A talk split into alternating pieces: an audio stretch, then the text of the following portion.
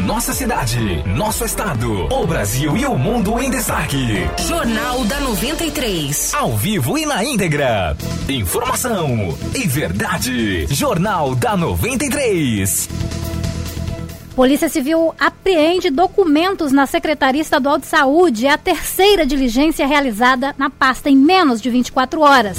Após denúncias de superfaturamento na compra de respiradores, governador Antônio Denário cria força-tarefa para analisar contratos da saúde. Deputados defendem que ações do governo no combate ao coronavírus sejam fiscalizadas para evitar desvio de recursos públicos. Apoio emergencial para combater coronavírus em Roraima. Três projetos vão receber recursos do Fundo Brasil. Esses e outros destaques agora no Jornal da 93.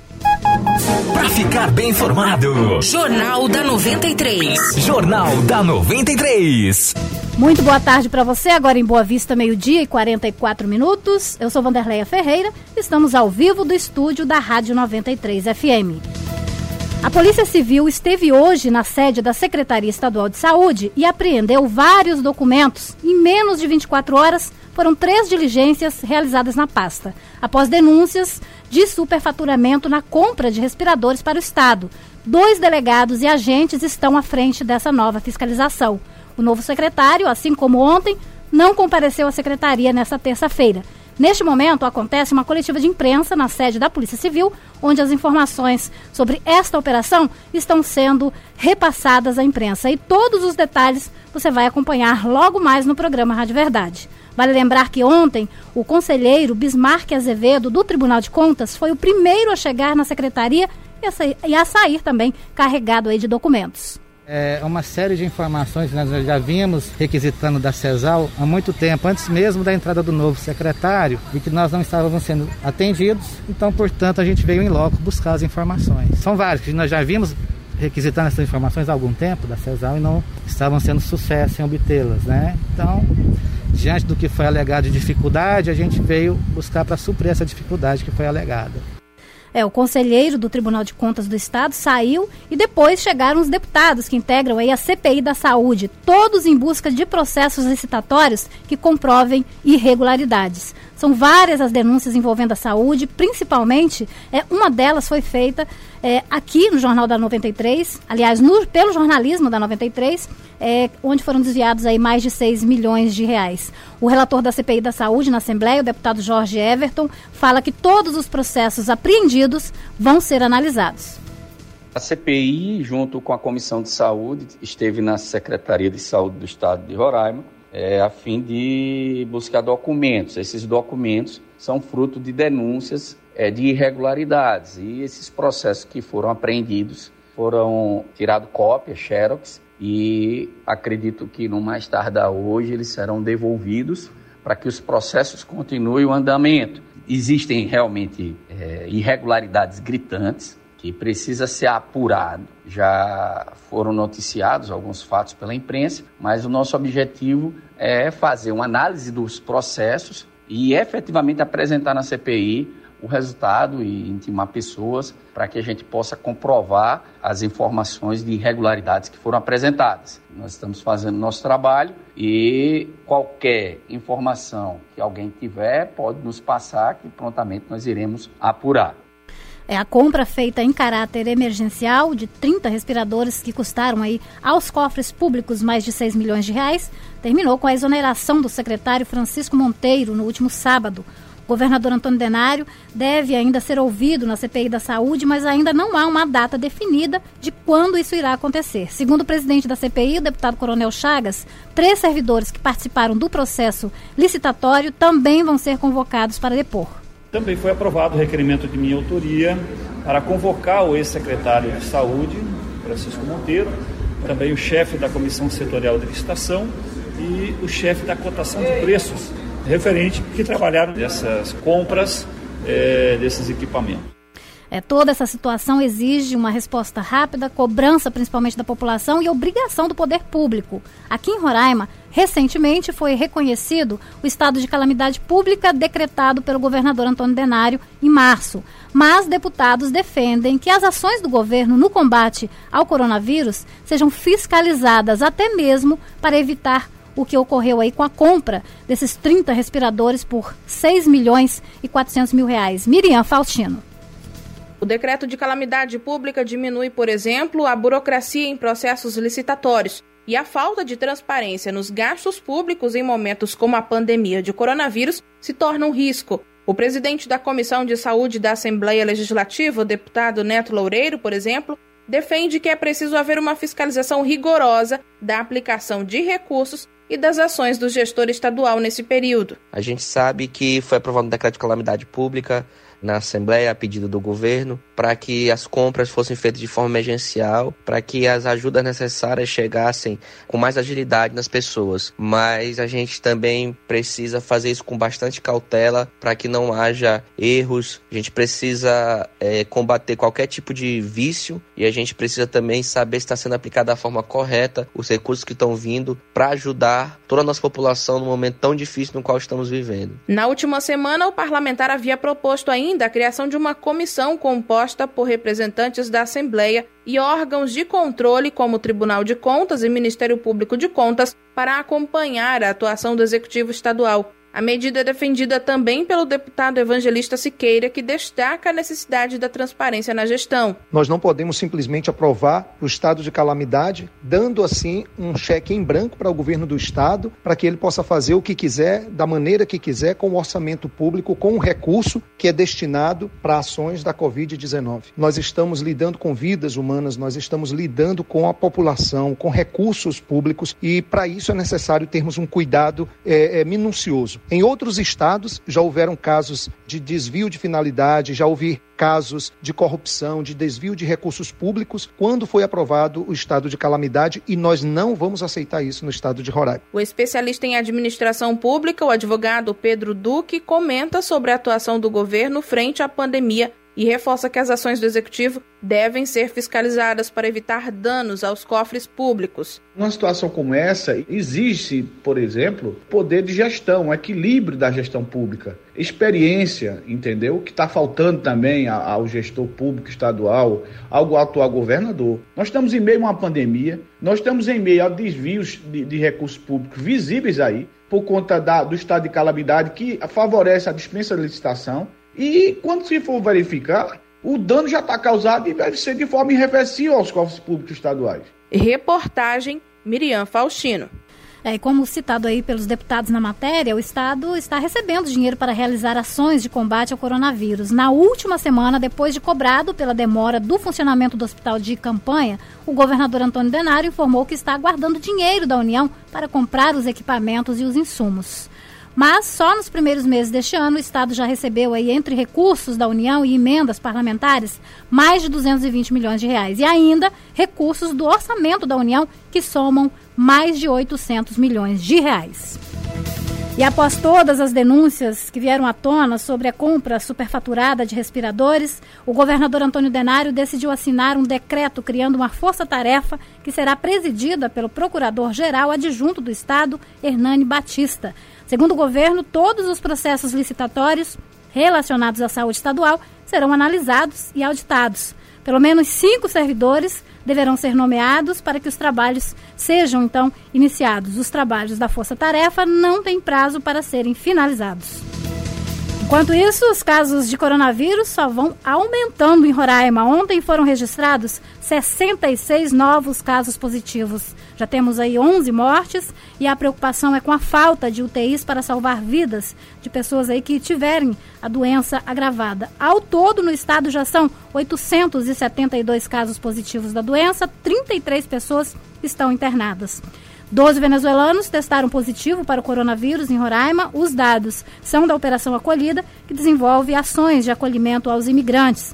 Há outros 71 com suspeita da doença e 78 venezuelanos estão em isolamento. É importante lembrar que houve aumento no número de militares recuperados do novo vírus. Dos 92, é, 92 que testaram positivo, 88 já venceram a doença. E para evitar a propagação da Covid-19 em Boa Vista, motoristas do transporte coletivo e passageiros estão sendo orientados por agentes da EMUR a fazer o uso da máscara. Além das orientações, as pessoas estão também recebendo equipamento de segurança. Para embarcar obrigatoriamente, o usuário e o condutor devem estar com a máscara de proteção facial. Hoje foi dado início aí à adesivação é, dos veículos, como lotação, táxi e ônibus, e que estão reforçando a importância das medidas de segurança. O Rafael Lima traz agora para gente as informações sobre um ponto de distribuição é, de máscaras que foi montado pela Prefeitura em frente ao Palácio 9 de Julho. Rafael. Wanderleia, são mais de 200 mil máscaras adquiridas pela Prefeitura de Boa Vista e que estão sendo entregues à população. O ponto de distribuição, como você já disse, é na própria prefeitura que fica na rua Dom José Nepote, no bairro São Francisco. O item também está sendo distribuído aos pacientes das unidades básicas de saúde e do Hospital da Criança Santo Antônio. Outra ação importante para evitar que o vírus se propague é o trabalho né, que começou a ser feito nas agências bancárias e também nas casas lotéricas. Nesses locais, as pessoas que estão nas filas também estão sendo orientadas a manter o distanciamento e a usar as máscaras. As ações de conscientização foram intensificadas após a prefeita Tereza Surita decretar o uso obrigatório de máscaras em empresas e também nos órgãos públicos. Vanderlei, eu volto com você. Obrigada, Rafael, pelas informações. E os Ministérios Públicos Estadual e Federal enviaram uma recomendação conjunta à Prefeitura de Boa Vista e também ao Governo do Estado para que prorroguem as medidas de isolamento social em Roraima. As informações com Miriam Faustino.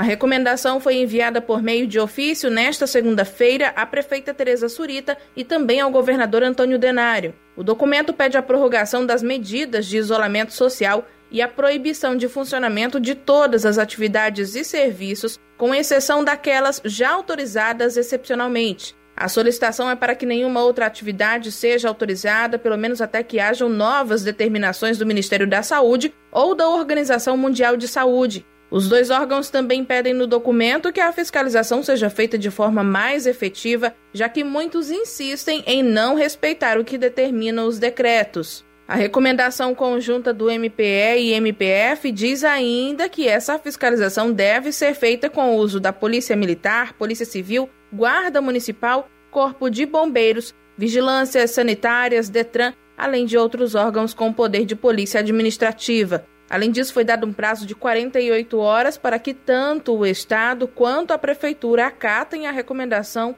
e enviem aos órgãos fiscalizadores informações sobre as medidas e ações que estão sendo tomadas para evitar a disseminação do novo coronavírus em Roraima. Miriam Faustino para o Jornal da 93. É, e o comando da Polícia Militar de Roraima e a Secretaria de Segurança Pública Estadual também foram notificados pelos Ministérios Públicos. A Polícia Militar, por exemplo, deve tratar, é, traçar estratégias de atuação no Estado para fazer valer a força da lei, além de atuar na conscientização para impedir ou reprimir as aglomerações de pessoas e o trânsito desnecessário de pedestres. Em Boa Vista, meio-dia e 56, nós vamos para um breve intervalo comercial. Voltamos a seguir com mais informações. Para ficar bem informado, Jornal da 93. Jornal da 93. Para ficar bem informado, Jornal da 93. Jornal da 93. Meio-dia e 59 minutos. Durante a quarentena, a briga entre casais aumentou. Um levantamento do Fórum Brasileiro de Segurança Pública revelou que os relatos de terceiros sobre esse tipo de briga aumentou em mais de 400% desde o início do isolamento. A ONU lembrou que para muitas mulheres a ameaça é maior em suas próprias casas, onde, onde deveriam se sentir seguras. A delegada da mulher, Sandra Mello, lembra que briga de marido e mulher se mete a colher sim, e é preciso denunciar e oferecer escuta a essas mulheres. Procure se aproximar dessa mulher sem julgamentos, oferecendo uma escuta cuidadosa, paciente e oferecendo a ela sempre um acolhimento naquela situação em que o vizinho, a vizinha está ouvindo as agressões acontecerem. Sem dúvida, o melhor canal é acionar o 190, porque é um número da polícia ostensiva que está realmente nas ruas e com aquela missão de atender os casos de crimes que estejam acontecendo. As delegacias, por consequência, também podem ser acionadas. Em razão desse isolamento, as autoridades têm de todas as formas procurado desenvolver mecanismos para facilitar essas denúncias, esses pedidos de ajuda. As delegacias, de um modo geral, em especial as delegacias de mulheres, mas além disso, nós não podemos nos esquecer, nós temos telefones muito poderosos, que são o 190, que é um telefone nacional que identifica as polícias militares do Brasil, e não podemos nos esquecer que o telefone 180 é um telefone nacional que serve para orientações.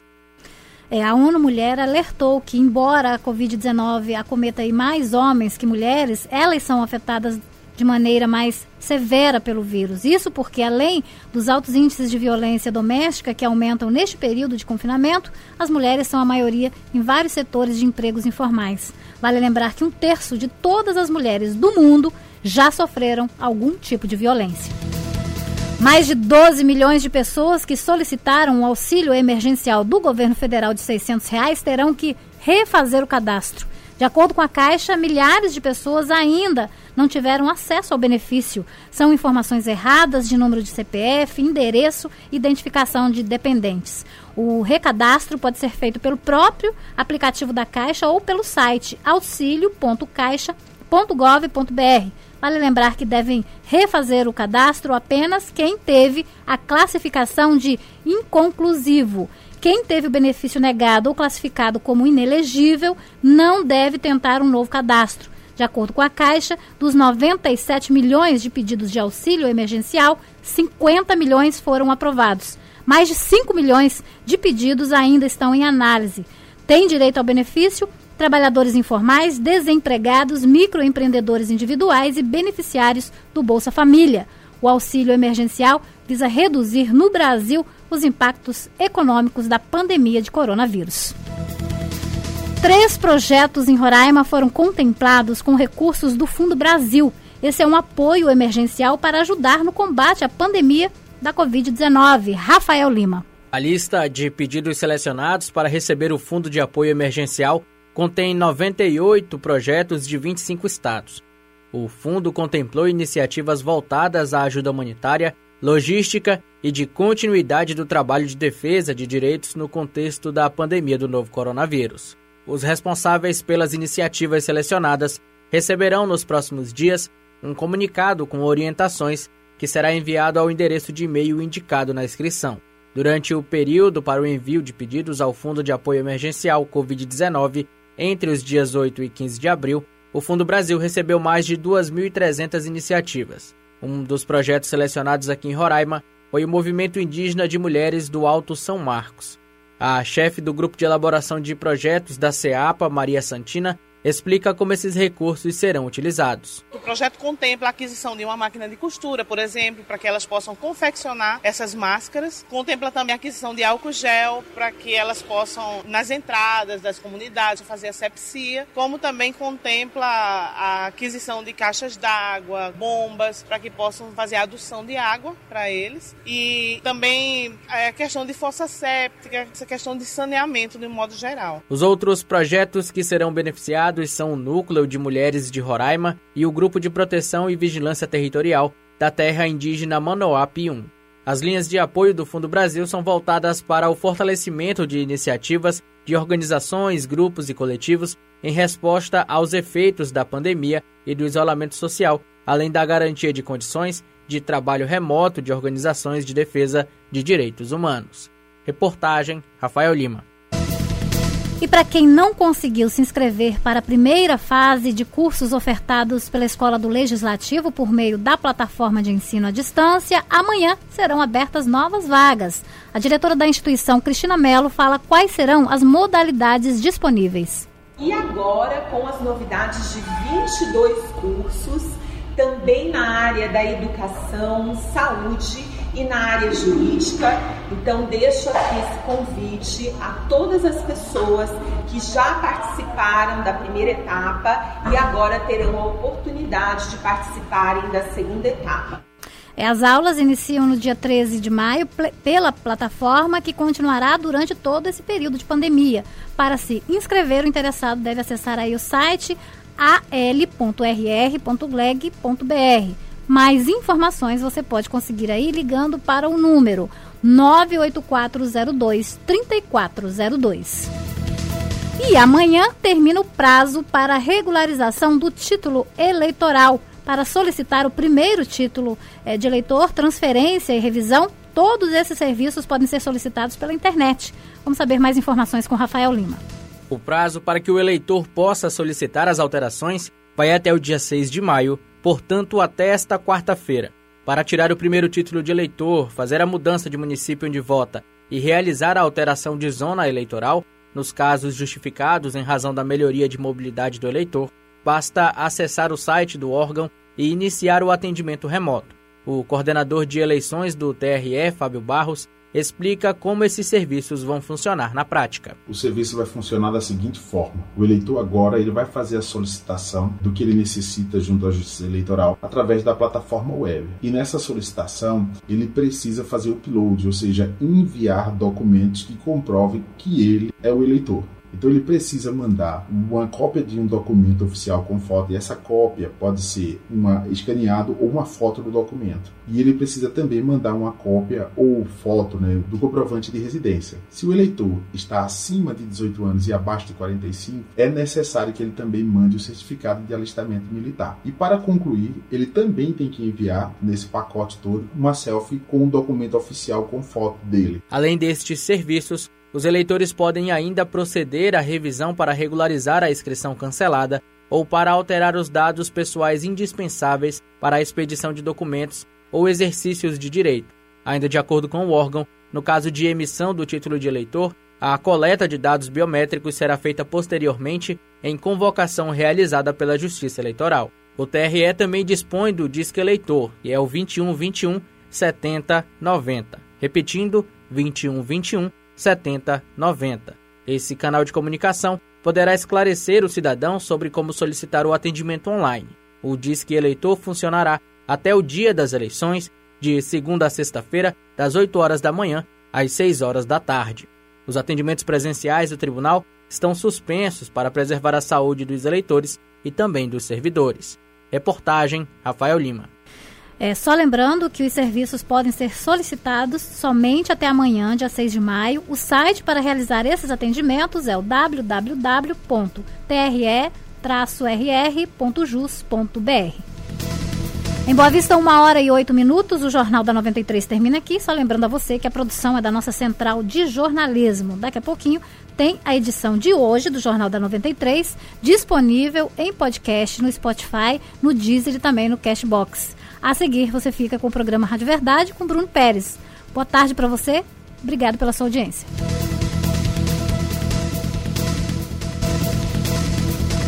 Termina aqui. Jornal da 93. Informação e verdade. Jornal da 93. 93.